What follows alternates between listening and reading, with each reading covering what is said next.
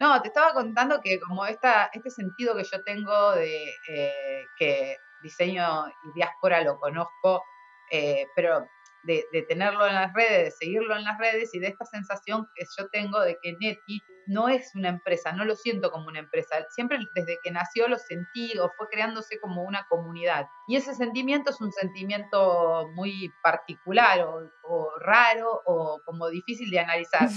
Pero también tengo como toda una situación esto de que no se pueden dejar las emociones afuera del trabajo.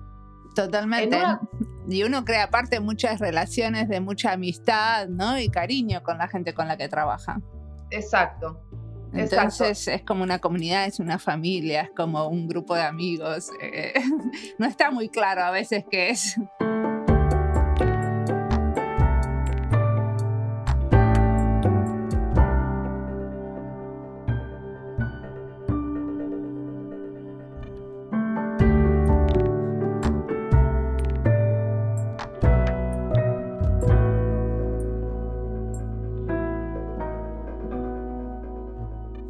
Episodio de hoy vamos a conocer a Mara Provenzano. Ella es comunicadora y dirige Neti, una empresa basada en una comunidad que se dedica a crear para la diversidad funcional. Ellas organizan hackatones, maratones y otros eventos más o menos intensivos para lograr que alguien que tiene una buena idea para ayudar a un grupo de personas pueda hacer los primeros pasitos hacia la concreción. Hacen un prototipo, por ejemplo, que les pueda permitir testear funcionalidades o motivar posibles inversores. Este es el quinto y último episodio de la serie Diseño Inclusivo. Queremos entender la amplitud del término diseño inclusivo y lo hacemos escuchando voces desde diferentes países, trabajando con diferentes grupos y con diferentes metodologías. Vamos a seguir investigando el tema a través de entrevistas, solo que no serán publicadas como una serie, sino salteadas.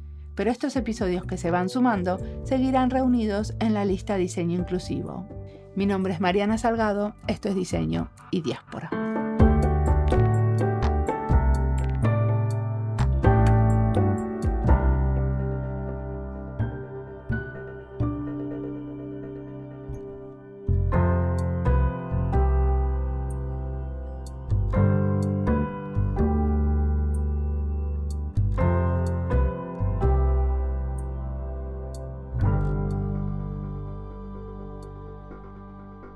Neti me pasó desde que nació, que nació como un maker space. O sea, la idea era hacer un taller para ir a prototipar diseño de diseñadores industriales y precisamente ahí en ese momento era que eh, surgía todo esto del IoT, Internet de las Cosas. Bueno, cuando nació Neti o, el grupo así que con el que lo coordinamos eran Alejandro Repeto, Janina Gersovich, Fernando Daguano, yo y Esteban Bonomi. Eh, ese grupo medio así, medio ecléctico, tenía perfiles eh, que todos tenían como orientaciones hacia distintas cosas, sus corazoncitos en cosas. Yo como comunicadora social, que venía pensando y digo, cuando empecé la carrera de comunicación social, la gente no entendía ni para qué carajo hacía esa carrera. ¿Entendés? ¿Qué haces estudiando comunicación social. Sí, algunos decían que incluso la gente que estudiaba comunicación social era la gente que todavía no se había definido en qué estudiar, entonces estudiaba comunicación. Un poco puede ser eso también, porque realmente hay personas que no las podés definir y yo siento que soy uno de ese tipo de personas. Yo no me puedo encasillar, no puedo definirme, yo necesito la transversalidad mi universo. Ahora decime, ¿cómo hago para hacerte la primera pregunta que te tengo que hacer? ¿Quién sos? Ah, bueno, yo soy Mara Provenzano, soy comunicadora social. Yo necesito que me cuentes quién sos. Bueno, eso, sí, por ahí puedo decir quién soy y qué hago, pero en esto en definirme sobre un saber o, o definirme a mí misma como comunicadora social o como Ahora estoy liderando yo Neti. Hace dos años, Neti nació como un maker space con este equipo de, profesionales eclécticos. En ese momento estaba esta necesidad del espacio físico para ir a construir tus prototipos. Alejandro viene del mundo de la ingeniería, por ejemplo, uno de ellos, y estaba con el tema del IoT. Estamos hablando del 2013, estamos hablando de aparatos conectados a Internet o como heladeras inteligentes, lavarropas inteligentes. Lo que sea, en ese momento era todo potencial, ahora es todo realidad. Son como, Sí. digamos, y por eso te decía que mm, mm, hablando de este tema, de, de tener una entrevista, es como que me parecía re interesante para recapitular la experiencia de Neti. Bueno, entonces, sos la directora de Neti y estudiaste comunicación social. Sí. Y después de estudiar comunicación social, ¿qué pasó? ¿Cómo entraste a este mundo de los... Pasé por todo, pero siempre mi eh, foco de curiosidad estaba en la tecnología, en la tecnología. De hecho, llegué a Sí. escribir un blog en, no sé, en la edad de piedra,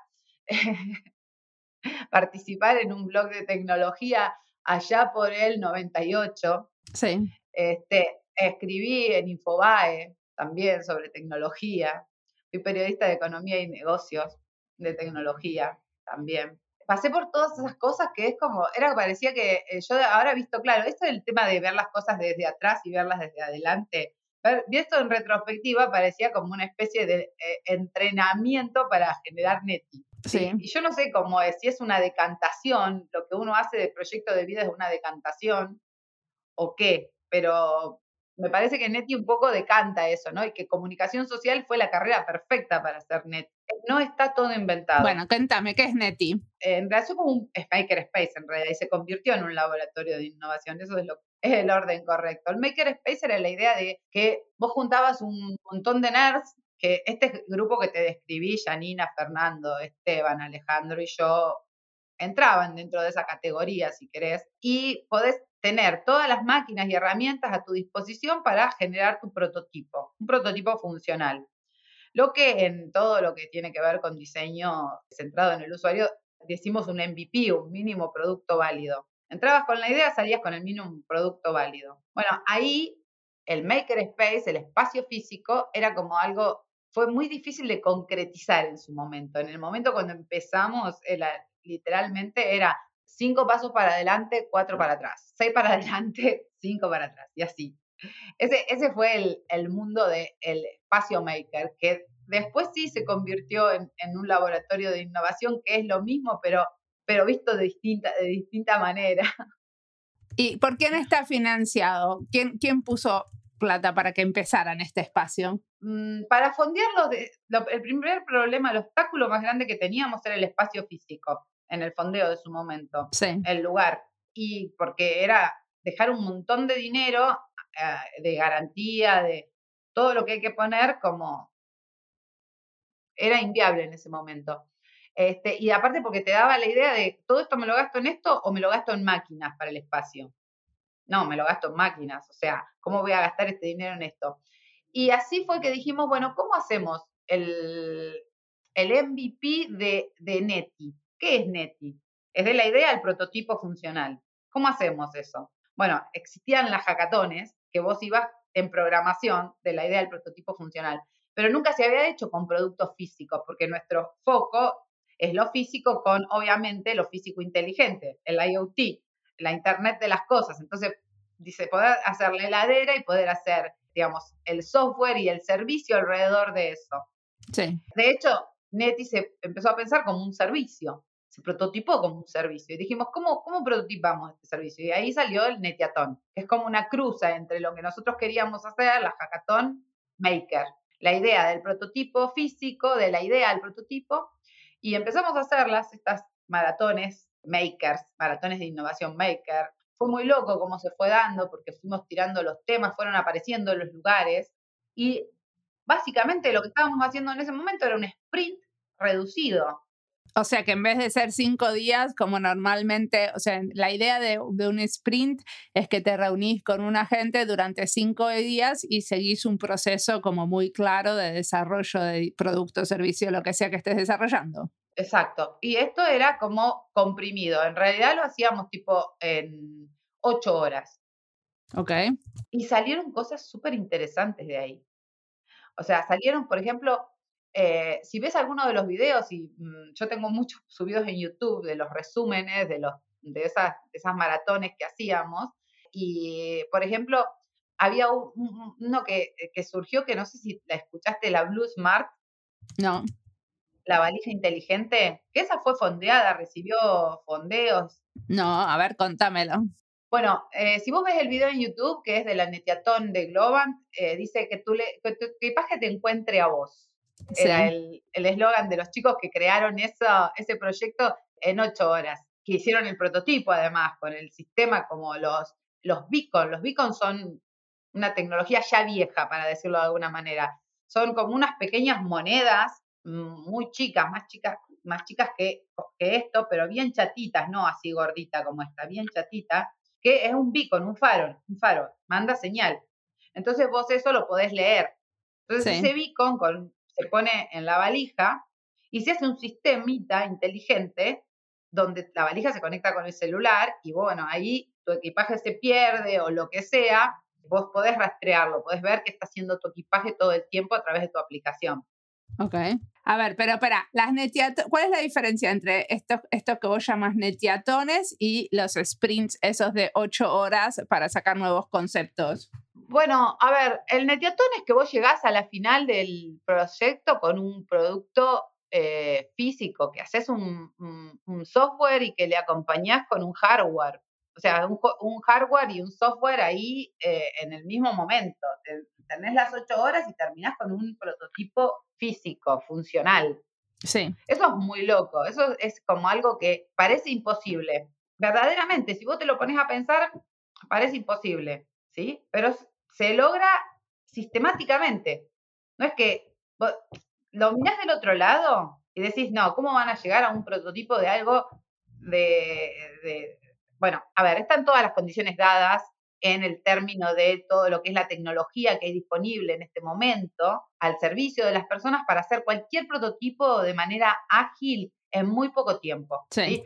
La impresora 3D, los Arduinos, las Raspberry, los sensores, los actuadores, las bibliotecas eh, de, de, programación a ver, una cosa era, obviamente, en 2013, cuando empezamos a hacerlo nosotros, otra cosa ahora. Ahora hay más todavía. Sí. Como que se complejizó un poco más el juego igual. No es que es tan lineal o, como, como era en su momento, que lo podías hacer más fácil. Ahora se complejizó también. ¿Y qué pasa con estos prototipos? O sea, se supone que la gente que participa y hace eso después los llevan a cabo y arman una pequeña empresa que los que lo realmente lo trata de, de producir. Sí, Exacto. De hecho, por ejemplo, con eso que te contaba, la Blue Smart tuvo un determinado éxito en su momento, consiguió inversores. Hay proyectos, por ejemplo, súper interesantes de High Mind, de robots o drones que funcionan con, mentalidad de colmena. High Mind, que es increíble esos sistemas. Y eso se puede prototipar, obviamente. Todo tiene un nivel, de, un distinto nivel de prototipo, estamos hablando, ¿no? Hay millones de formas de prototipar algo y de probar con usuarios millones de formas y millones de, y distintos, aparte en distintos niveles, ¿no? En, desde muy básico, un maquetado muy, muy, muy básico, donde lo único que ves es un poco la funcionalidad y algunos features que vos querés, hasta, no sé, si te ocurre que puedes, digamos, terminás un prototipo funcional que, bueno, bueno, nosotros ahora, por ejemplo, el año pasado, un modelo de maratón de estas Marathon Makers son las que hacemos en conjunto con Tom, que Tom es una organización internacional de origen Israel, pero que ahora se mueve por todo el mundo y nosotros tomamos como un poco eh, la metodología de ellos en el sentido de el proceso más que nada de cómo convocas a la gente, ¿sí? Sí. Eh, y darle todo el marco. Y eso lo hacemos, mm, lo hicimos como cuando empezamos como, como Makerspace y creo que lo seguimos haciendo, por eso que yo te decía que sentimos que Neti es más una comunidad que una empresa que nosotros tenemos como una especie de cuestión así, eh, o por lo menos eso lo siento yo en este momento que me toca liderar NET, es una cuestión de sentimientos, ¿no? Este, que, que, lo que eh, yo a veces, eh, esta cuestión de, de, los sentimientos dentro del el trabajo, hay que dejarlos afuera, decían antiguamente, ¿viste? Están van afuera, van por fuera del trabajo. Y yo siento, yo soy una persona que siento que los sentimientos van adentro del trabajo.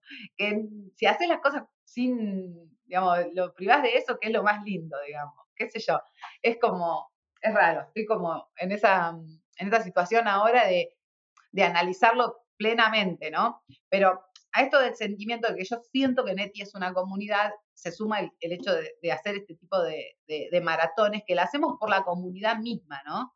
La idea de esta, de esta maratón es crear soluciones para personas con diversidad funcional, pero cosas que funcionen, ¿sí? O que por lo menos sea una actualización o un upgrade o una mejora de el eh, soporte que tienen en este momento para llevar su vida en mejores condiciones. Y, o sea, ¿ya hicieron una serie de estas maratones? Sí, ya hicimos eh, dos mm, de estas maratones, dos. Podríamos llegar a hacer una tercera, pero esa tercera tendría que eh, darse ciertas condiciones para que se pueda hacer, porque creemos que tiene potencial. Eh, ¿Y, qué tipo de productos o servicios salieron para gente con difusión? generalmente son productos para mejorar la, la, calidad de vida de las personas. En la primera armamos varios, pero el que más se destaca es un exoesqueleto, ¿sí? un sistema que se lo hicimos para una nena que se llama Linda, que es de Jujuy. Ella tiene una enfermedad que se llama polimicrogiria y básicamente lo que ella necesitaba era fortalecer todo su sistema muscular, o sea, que algo le ayude a hacer ejercicio porque después ella, digamos, cobraba fuerza. Entonces lo que se desarrolló fue un exoesqueleto que eh, tenía un sistemita de, de fuerzas que a medida que ella, ese esqueleto la ayudaba a mover los brazos, a generar ciertos movimientos, y a medida que ella iba cobrando fuerza, se le iban sacando unas bandas elásticas que tenía el sistema y hacía que ella pudiera tener más autonomía. Y así hasta lograr un montón de autonomía, como por ejemplo poder dibujar. Sí. En la segunda etapa, a ella le, le, le hicimos una actualización y una mejora de algo que le habían diseñado sus familiares, que era una, un andador para que ella se moviera por la casa. Sí. ¿Sí? Un andador donde ella va parada, que eso no existe en el mercado. Y, y decime una cosa, después este tipo de cosas, porque supongo que debe haber en algún lugar del mundo alguien que tiene una discapacidad parecida, ¿no? Ese tipo de cosas después están publicadas con licencias abiertas y otros las pueden replicar. Exacto, ese es el principio de todos estos, de, estos eventos que nosotros hacemos que son 100% comunidad. La, lo central es que vos pones a disposición de un montón de personas el, el sistema que vos creaste, cualquiera sea, y las otras personas lo pueden descargar, lo pueden eh, imprimir ellos, o sea, le ponemos, ponemos los STL, eh, todos los archivos, el instructivo, a disposición de las personas que lo necesiten. ¿sí? Alrededor de eso también se puede generar un grupo de hacedores, de personas que saben cómo hacer eso y que se lo pueden hacer a otras personas. ¿sí? Y hay muchos casos en el mundo. El caso más famoso de todo lo que es prótesis, que es para manos, es el de Enable. Es una organización internacional que lo que hicieron es, vieron en África que habían diseñado, principalmente por el tema de las minas, eh, una serie de prótesis que eran eh, de madera, prótesis funcionales, hechas por artesanos. Y había una principalmente de la mano, que si lo buscan, lo googlean en Abrus, está, aparece la primera, la tienen como, y era de madera. Era la prótesis de una mano de una persona que la había perdido eh, y la habían hecho ahí en esa comunidad.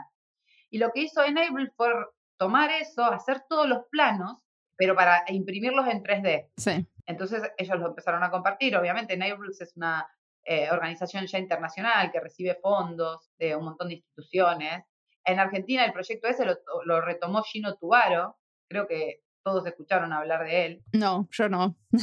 Perdón, ¿quién es Gino Tubaro? Obama, estuvo con Obama y con, estuvo con Obama. Perdón.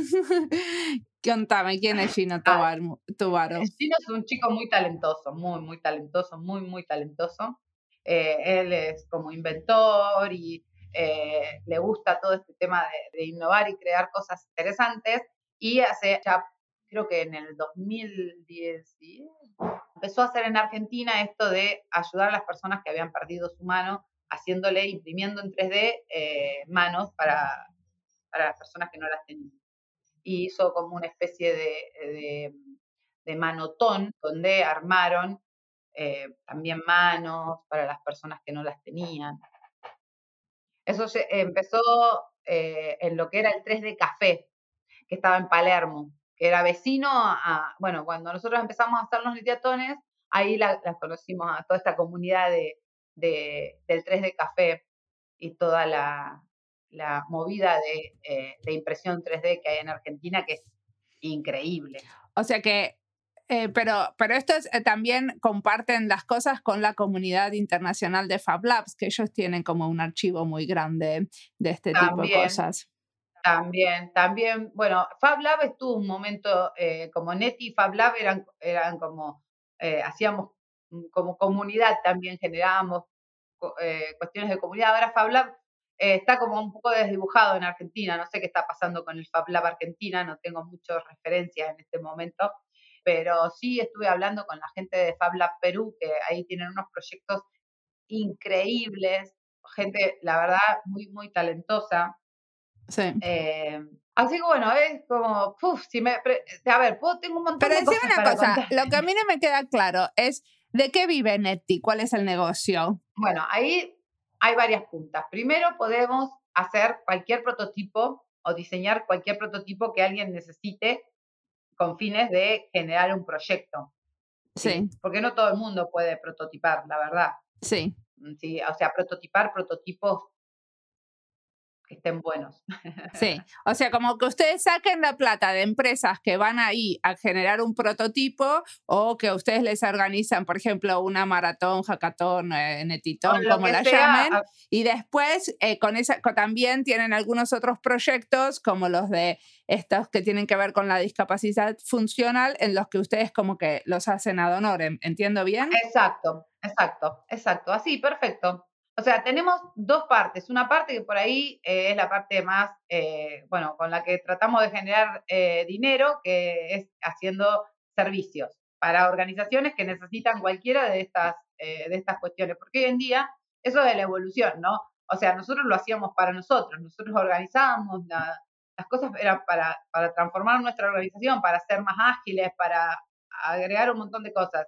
Ahora brindamos el servicio de hacer eso, lo que aprendimos, lo que nos aplicamos a nosotros mismos, lo que fuimos creando, eh, lo podemos brindar como servicio. Y además hacemos la maratón está abierta para eh, personas con diversidad funcional, que la idea sería hacerla una vez por año eh, y por lo menos ayudar a una, un mínimo de 10 personas, que después eso es como medio exponencial, porque esas 10 personas ayudan, son casos testigo de cosas que necesidades que tienen otras personas. Sí.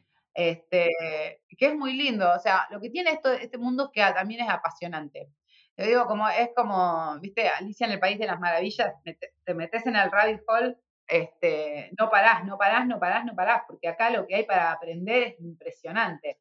Hay para aprender de todo, desde todo el tema este de eh, la inteligencia emocional o neuronal o la inteligencia colaborativa, o sea, cómo, cómo uno em, desarrolla este modelo de, trabajo colaborativo, cómo, cómo juega toda esta cuestión de la creatividad, como esta cuestión de que creativos somos todos, lo único que tenemos que hacer es entrenar. Eh, además, que crear es conectar cosas. Acá la clave de todas estas de todos estos procesos que nosotros hacemos es como, todos podemos ser creativos. Liberar, ayudar con el mismo proceso a poner lo mejor de las personas para que salgan proyectos súper creativos. Eso es, divino. Darle todo el marco, el marco metodológico. Vos te pones así, pensar, digo, bueno, voy a ser creativo hoy, y no te sale. Necesitas la estructura. Totalmente. ¿Y ustedes cómo hacen con el tema de, porque para hacer cosas de Arduino, ese tipo de cosas, necesitas alguna gente que tenga algunas capacidades especiales? Si la empresa que quiere hacer prototipos no los tienen, ustedes proveen esos servicios. Claro, exacto, exacto. Porque acá está el tema este de, yo puedo hacer algo, pero quiero hacer algo, tengo un objetivo, pero hay algo que no, de todo eso que tengo que hacer que no lo sé. Sí. Sí, la incógnita. Entonces ahí también en los proyectos viene Neti a aportar quién va a ir a, resolver esa incógnita. Porque esto es un juego de colaboración. Totalmente. Y acá la clave, la clave es la, diversidad y la colaboración. A veces, mira, yo me meto en esto y pienso que cualquier problema se puede resolver. ¿sí? Cualquier problema se puede resolver. Ahora tenemos tantísimos problemas. Es, es como el momento adecuado, porque todos tenemos problemas, las organizaciones tienen problemas, Las instituciones públicas, privadas, tienen problemas y no cualquier tipo de problemas, son problemas complejos. Sí. Entonces vos para abordar problemas complejos necesitas una mirada multidisciplinaria, metodológica, ¿sí? Necesitas una mirada que te ayude a ir de A a B y obtener resultados acá.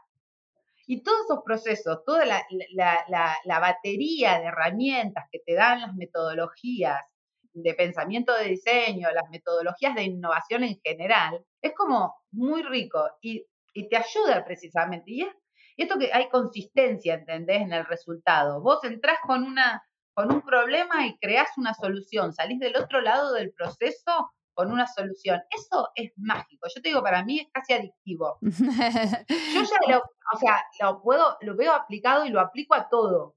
Como que me entusiasmo, ¿no? Mm, me encanta mi laburo, o sea, este laburo está, es, genial. Y decime una cosa, ¿cuántos son? ¿Cuántas es el staff permanente de Neti? Nosotros tenemos como una especie de equipo core, así, que somos cinco personas. Está Esteban, que es el que se encarga de todo lo que es maquinarias, ¿sí? Porque acá hay mucho de máquinas, de aparatos, de impresoras, de cortadores láser, de de, aparatología. Vos podés ver acá atrás que está mi pequeño laboratorio. Este se llama el laboratorio Pandemium. Ok. es el Pandemium 1. Ok. Después allá está Pandemium 2. Del otro lado, ahí en la punta, está Pandemium 2, que ese es el espacio de, de Esteban, Pandemium 1 y Pandemium 2. Pero la cuestión es que esta es la versión reducida. Obviamente este laboratorio puede tomar muchísimos formatos. Y de darle formato y todo eso se encarga él.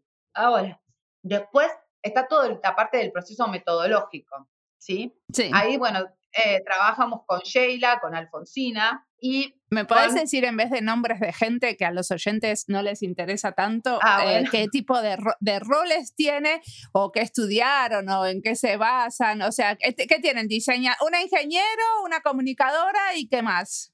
Diseño de experiencia, y eh, eh, todo lo que tiene diseño industrial principalmente. Ok.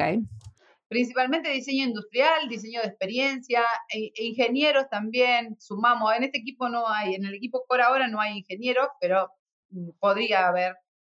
Depende de qué sea el desafío. Ah, porque aparte de estar la gente fija, también tienen algunos que convocan para ciertos proyectos. El equipo extendido, el equipo extendido. Ok. Primero hay que analizar qué es lo que se va a resolver, ¿no? Entender cuál es el problema. Ese problema después lo tenés que convertir en un desafío, porque el problema en sí es un, si lo pensás va a seguir siendo un problema. Vos lo que tenés que verlo es como desafío más que, ¿sí? Y poner ese cambio en la mirada. Ese cambio en la mirada, ese entrenamiento para eh, donde hay problema, ver solución es algo que, que sucede en el proceso este que nosotros armamos.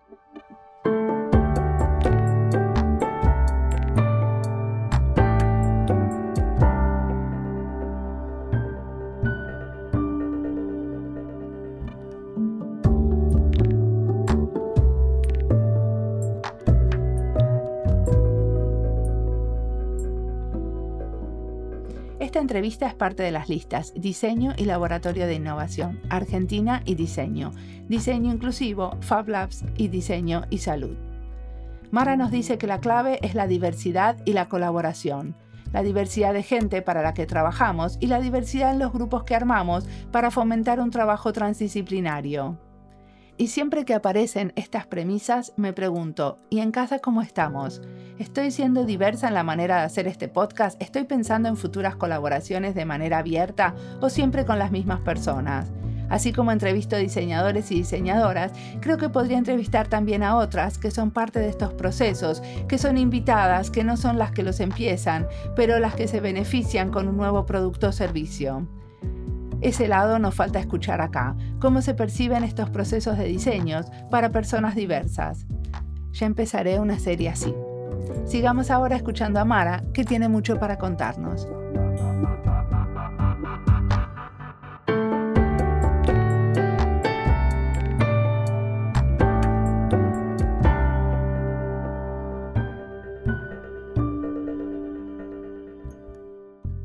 Y parte de eso supongo que hacen investigación, porque siempre... Sí, bueno, la primera etapa de todo eso es el research.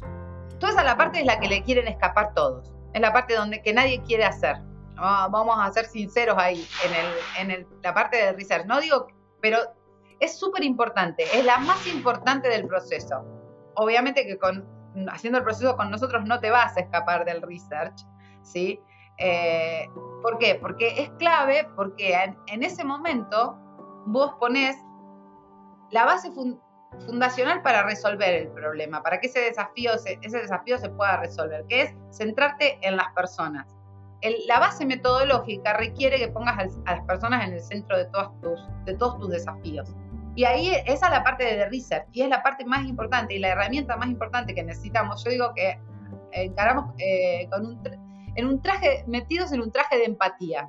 Metidos en un traje, mira, el otro día creo que escribí algo que ahora que había quedado súper bueno en ese sentido. Este, pero eh, la parte esa, la parte de divergencia, ¿sí? en la base metodológica doble diamante, que es divergencia, convergencia, donde vos empezás a entender para quién estás creando esa solución. ¿sí? Entonces, el, si vos haces bien la parte de research, bien hecha, tenés garantizada una solución realmente, eh, una solución al problema. No, pero bueno, como te digo, el research es la parte donde siempre dicen... La investigación, en castellano se dice investigación. investigación. Sí, investigación, perdón, perdón, perdón, perdón, perdón. Eh, bueno, eso pasa que tengo esa cosa así de, de que el, no me acuerdo, no me doy cuenta que la palabra la estoy poniendo en otro idioma, es como que ya no lo, no lo registro. Sí. Decime una cosa, eh, ¿y qué, qué, te imaginas que va a pasar en el futuro? ¿Hacia dónde te parece que este tipo de trabajo se está moviendo? Ah, qué buena pregunta. Bueno, a la web 3.0, yo me imagino un futuro donde este tipo de colaboraciones están mediadas por contratos, por contratos virtuales, por contratos inteligentes. Me imagino también la posibilidad de crear una especie de cooperativa, si querés, pero 3.0. ¿Qué sería que están mediados por contratos inteligentes? O sea, no me imagino eso. ¿Cómo sería? Bueno, viste el sistema de, blockchain, ¿sí? Sí. Bueno, imagínate eh, que toda la parte, eh, si querés, eh, de gobernanza de, la, de, la institución está basado en un sistema, en una plataforma, ¿sí? donde no hay administración, no hay, eh, digamos, sí hay, pero en un sentido que virtual. Por ejemplo, un cliente contrata o, no lo vamos a hacer con un cliente, vamos a hacerlo con una cuestión de comunidad, por ejemplo, de, lo, de, de estas, estas maratones que nosotros hacemos para personas con diversidad funcional. ¿Qué pasa? ahí empiezan a, surgir un montón de cosas. Los chicos que trabajan creando esos proyectos, ¿sí? Sí. Y eh, las personas que necesitan usarlo. Pero esas personas que necesitan usarlo necesitan alguien que los asesore para adaptárselos. Sí. Entonces, vos tenés a los creadores de ese proyecto, de ese prototipo. Y después tenés 10 personas distribuidas en el mapa que necesitan distintos tipos de asesoramiento para que esa persona digamos, de esas distintas personas que necesitan ese, esa, esa prótesis o eso, se le adapte. Bueno, ¿cómo haces para hacer la adaptación? Tenés que dedicarle horas de una persona que trabaja. ¿Cómo, cómo se le paga a esa persona? ¿Cómo se beneficia? ¿Cómo haces que por ahí de repente haya personas que puedan recibir, eh, digamos, ese prototipo y que por ahí ellos no pueden o no tienen el dinero, pero que pueda haber un tercero que los pueda apadrinar? y que les ayude a, crear, a, que se le cree ese prototipo para esa persona. ¿Viste? Como o sea, vos estás hablando de cómo se beneficia la persona con discapacidad funcional o cómo se beneficia el creador de ese objeto. Que toda la comunidad se beneficie. O sea, hacer como un sistema donde los que crean y los que necesitan puedan conectarse y eh, hacer una, ¿cómo se dice? Digamos, recibir lo que necesitan y brindar lo que se necesita. Ok, o sea, la gente con la que estás testeando estos prototipos eh, recibiría también una remuneración, aparte de recibir en algún momento la posibilidad de tener el producto terminado. Porque es parte del, exacto, porque es parte del equipo de diseño. Ok. Esa gobernanza, ese proceso de gobernanza, que sea un, estilo de gobernanza abierto. Ok, y para eso necesitamos estos contratos inteligentes. ¿Por qué? Y porque es más, es más rápido para administrarse. O sea, podés hacerlo, podés hacerlo de la forma manual, de hecho, podés hacerlo, pero te lleva un montón de tiempo.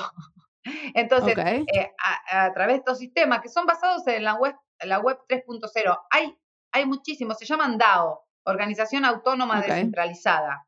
Ya hay muchos modelos de eso. Lo que estaría ver, eh, bueno ver cuál es el modelo adecuado para eh, lo que nosotros queremos hacer.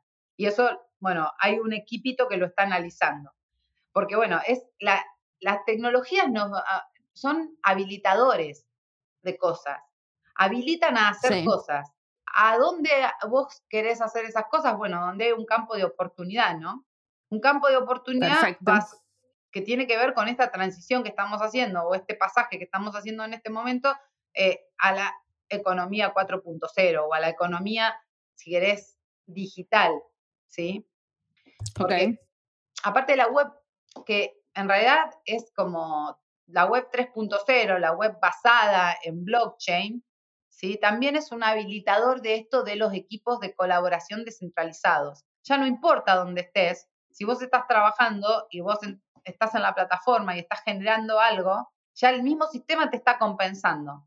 No tengo que estar viendo yo si vos pusiste, hiciste nada, el mismo sistema lo, lo, lo, sistematiza. ¿Y vos no pensás que en eso también hay un poco de riesgo que no haya como un componente artesanal y más eh, humano en la organización de todo esto? Hay un riesgo, siempre hay riesgos en algo, pero en esto, para mí, hay que buscarlo, eh, eh, que la idea es que lo, crea, eh, que lo creas con todos, entre todos. Entonces ahí, cuando lo haces como de manera que todos lo veamos, a ver, viste que vos decís, bueno, Uber, ¿no? Uber es un sistema descentralizado, pero ¿qué pasa? Ahí la ganancia se la lleva solamente Uber. No solamente eso, sino lo que está creando Uber es un sistema que hace que, eh, los choferes, o sea, que lo, lo, que está pasando es que la gente no está eh, pagando los impuestos y sabemos que pagar los impuestos es una manera de eh, generar justicia social, ¿no? exacto. bueno, pues, ah entonces, generar un sistema eh, eh, paralelo de organización no es gratuito, no. Eso hace que los choferes no tengan necesariamente los beneficios, la seguridad social, los beneficios. Exactamente. Pero acá vos tenés que imaginarte lo siguiente, en lugar de ser Uber el dueño de la plataforma, acá los que manejan el Uber son los dueños de la plataforma. Sí. Entonces ahí la distribución el modelo de negocio no puede ser nunca, eh, ¿cómo se llama? No pagar impuestos. O sea, ese, el modelo de negocio, si el modelo de negocio de la plataforma está basada en no pagar, en, tener gente que no paga impuestos trabajando, eh, para mí se va a caer. Podemos hablar de utopías y de distopías, si querés que ese es un tema que me fascina. No sé, yo lo que veo que si existe una cosa así eh, completamente automatizada y transparente, aún así se necesita como algunos roles de facilitador, traductor. De todas esas cosas son como especialmente importantes, porque no es que las cosas funcionan automáticamente de manera eh, equitativa. Es que la idea es que nazca de base equitativa, empezar desde la base. A ver, y esto también, yo entiendo el nivel de utopía que hay en esto. O sea, no, no es que soy naif a la utopía de que hay en esto, ¿sí? Eh, es una búsqueda, es una búsqueda también.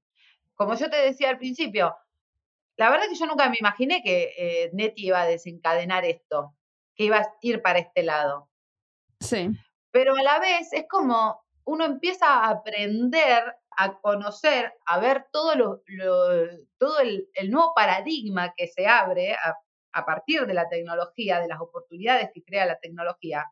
Y primero hay que ser total y absolutamente consciente es que si la tecnología está desarrollada y está yendo para algún lugar, mejor que te fijes para qué lugar está yendo y vayas viendo cómo vos te vas a adaptar, porque la tecnología no va a ir para atrás.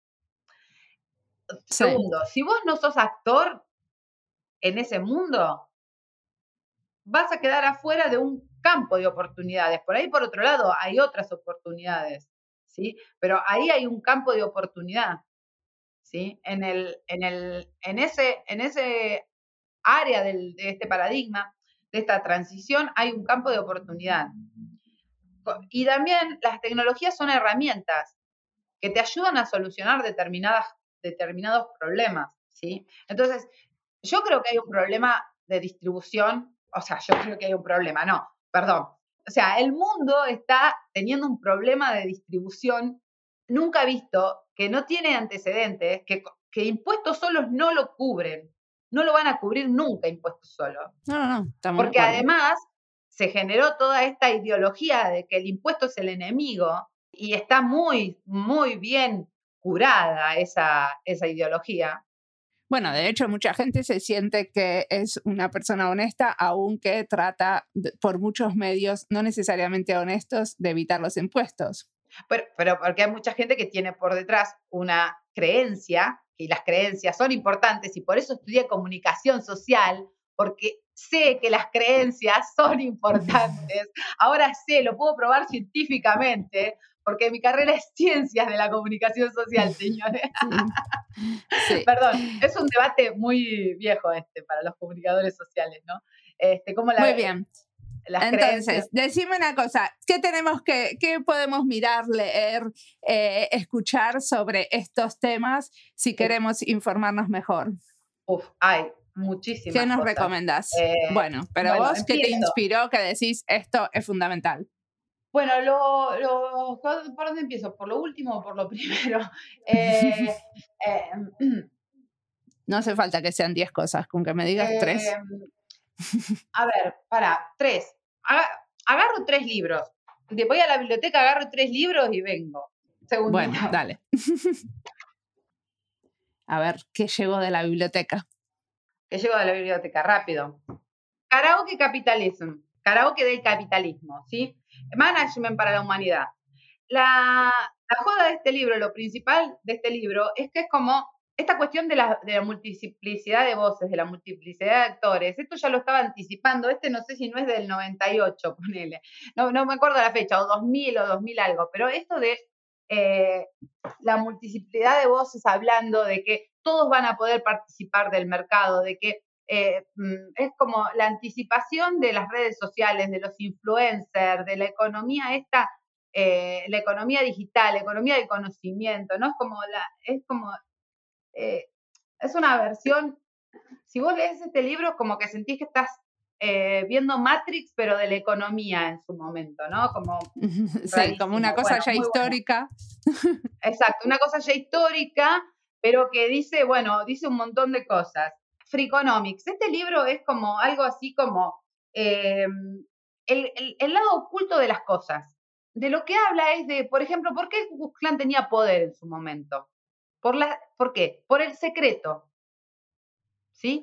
Que cuando la gente los, los, empezó a sacar a la luz, a los pibes estos, a los de Ku Klux Klan, empezaron a, los hackearon, se les metieron en, el, en su sistema de comunicación y los expusieron, empezaron a perder fuerza, ¿sí?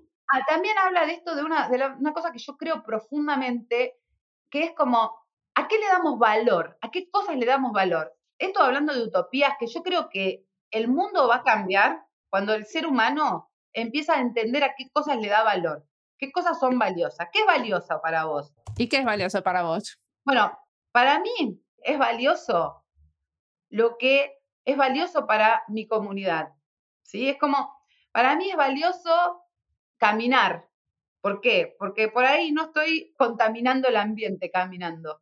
¿sí? O sea, valioso para mí es alimentarme de comida fresca, natural, lo más natural, lo más cerca de la huerta posible. Lo que dice es como un poco eso de, de cambiar el foco a lo que le damos valor, que sí. es súper importante, ¿sí? ¿sí? Es como, bueno, una de las... Y después, uno en español, US Writer en español. Esta chica Marisol de la carrera por de la cadena. La carrera de Ciencias de la Comunicación, se graduó en Ciencias de la Comunicación también en la Universidad de Buenos Aires y es de la Universidad, eh, hizo un máster en usabilidad y accesibilidad en la Universidad Tecnológica Nacional. Eh, lo súper recomiendo porque es como comunicación social de ahora. Si uno tiene que comunicar ahora, tiene que usar este libro. Y que creo que básicamente, bueno, y además tiene como una frase que toma acá, un párrafo que toma de, súper lindo, ahora no lo puedo encontrar ahora. Encima, con anteojos veo una cosa y sin anteojos veo otra. Perdón, eh, de George Bataille, un, texto de Bataille que habla, eh, a ver, te voy a leer una sola frase, una que tengo señalada acá. Acá. Dice, el torbellino duradero que te compone choca con torbellinos semejantes con los que formas una vasta figura animada con una agitación mesurada. Pero vivir significa para ti no solamente los flujos y los juegos huidizos de la luz eh, que se unifican en ti, sino los trasvases de calor o luz de un ser a otro, de ti a tu semejante o a, a su semejante a ti. Incluso en este instante en el que me lees, el contagio de mi fiebre que te alcanza, las palabras, los libros, los momentos, los símbolos, las risas, no son sino otros tantos caminos de ese contagio de esos trasvases. Los seres particulares cuentan poco y encierran inconfesables puntos de vista, si se considera lo que cobra movimiento, pasando del uno al otro, en el amor, en trágicos espectáculos, en los transportes de fervor. Así, no somos nada, ni tú ni yo, al lado de las palabras ardientes que podrían ir de mí hacia ti, impresas en una cartilla, pues ya no habré vivido más que para escribirla. Si es cierto que dirigen a ti y tú vivirás por saber haber tenido la fuerza de escucharlas. Dice, bueno, esto habla de esto de, la, de la energía de hablar, de comunicar, de trasvasar cosas a otras personas, ¿no? Esta, esta cuestión de que no somos nada, sino en esas olas mi ola tú, que alimenta la tuya y que se mueve, esto de que, de que no somos nada eh, como individuos, sino que somos en comunidad, entre todos, ¿no? Está muy buena esta, esta frase, es, un, es un texto entero. Buenísimo. Bueno, muchísimas gracias por la entrevista. Ay, no, bueno, gracias a vos por entrevistarme.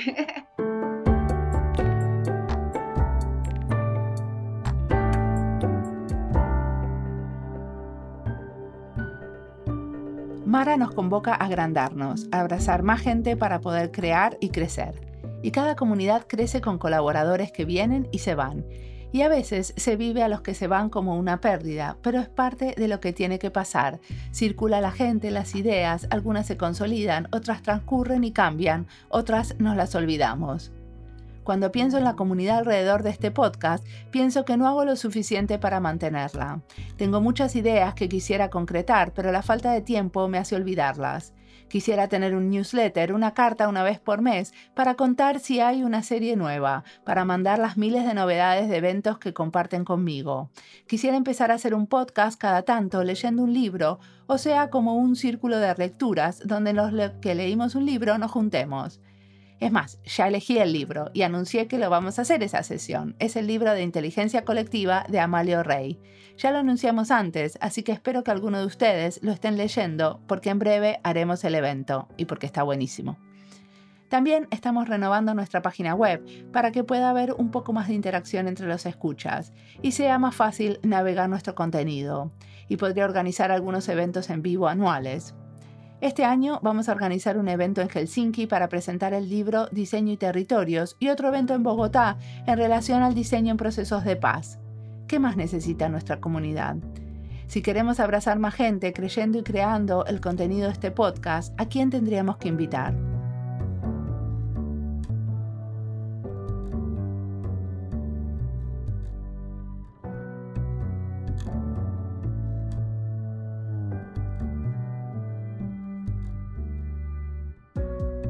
Como siempre, la música del podcast es de Antonio Zimmerman. El diseño de sonido es de Andy Fechi. Este podcast está publicado con licencia creativa común con atribuciones. Esto fue Diseño y Diáspora. Pueden seguirnos en nuestras redes sociales en YouTube, Instagram y Twitter o visitar nuestra página web diseñoydiaspora.org. No olviden recomendarnos. Nos escuchamos en la próxima.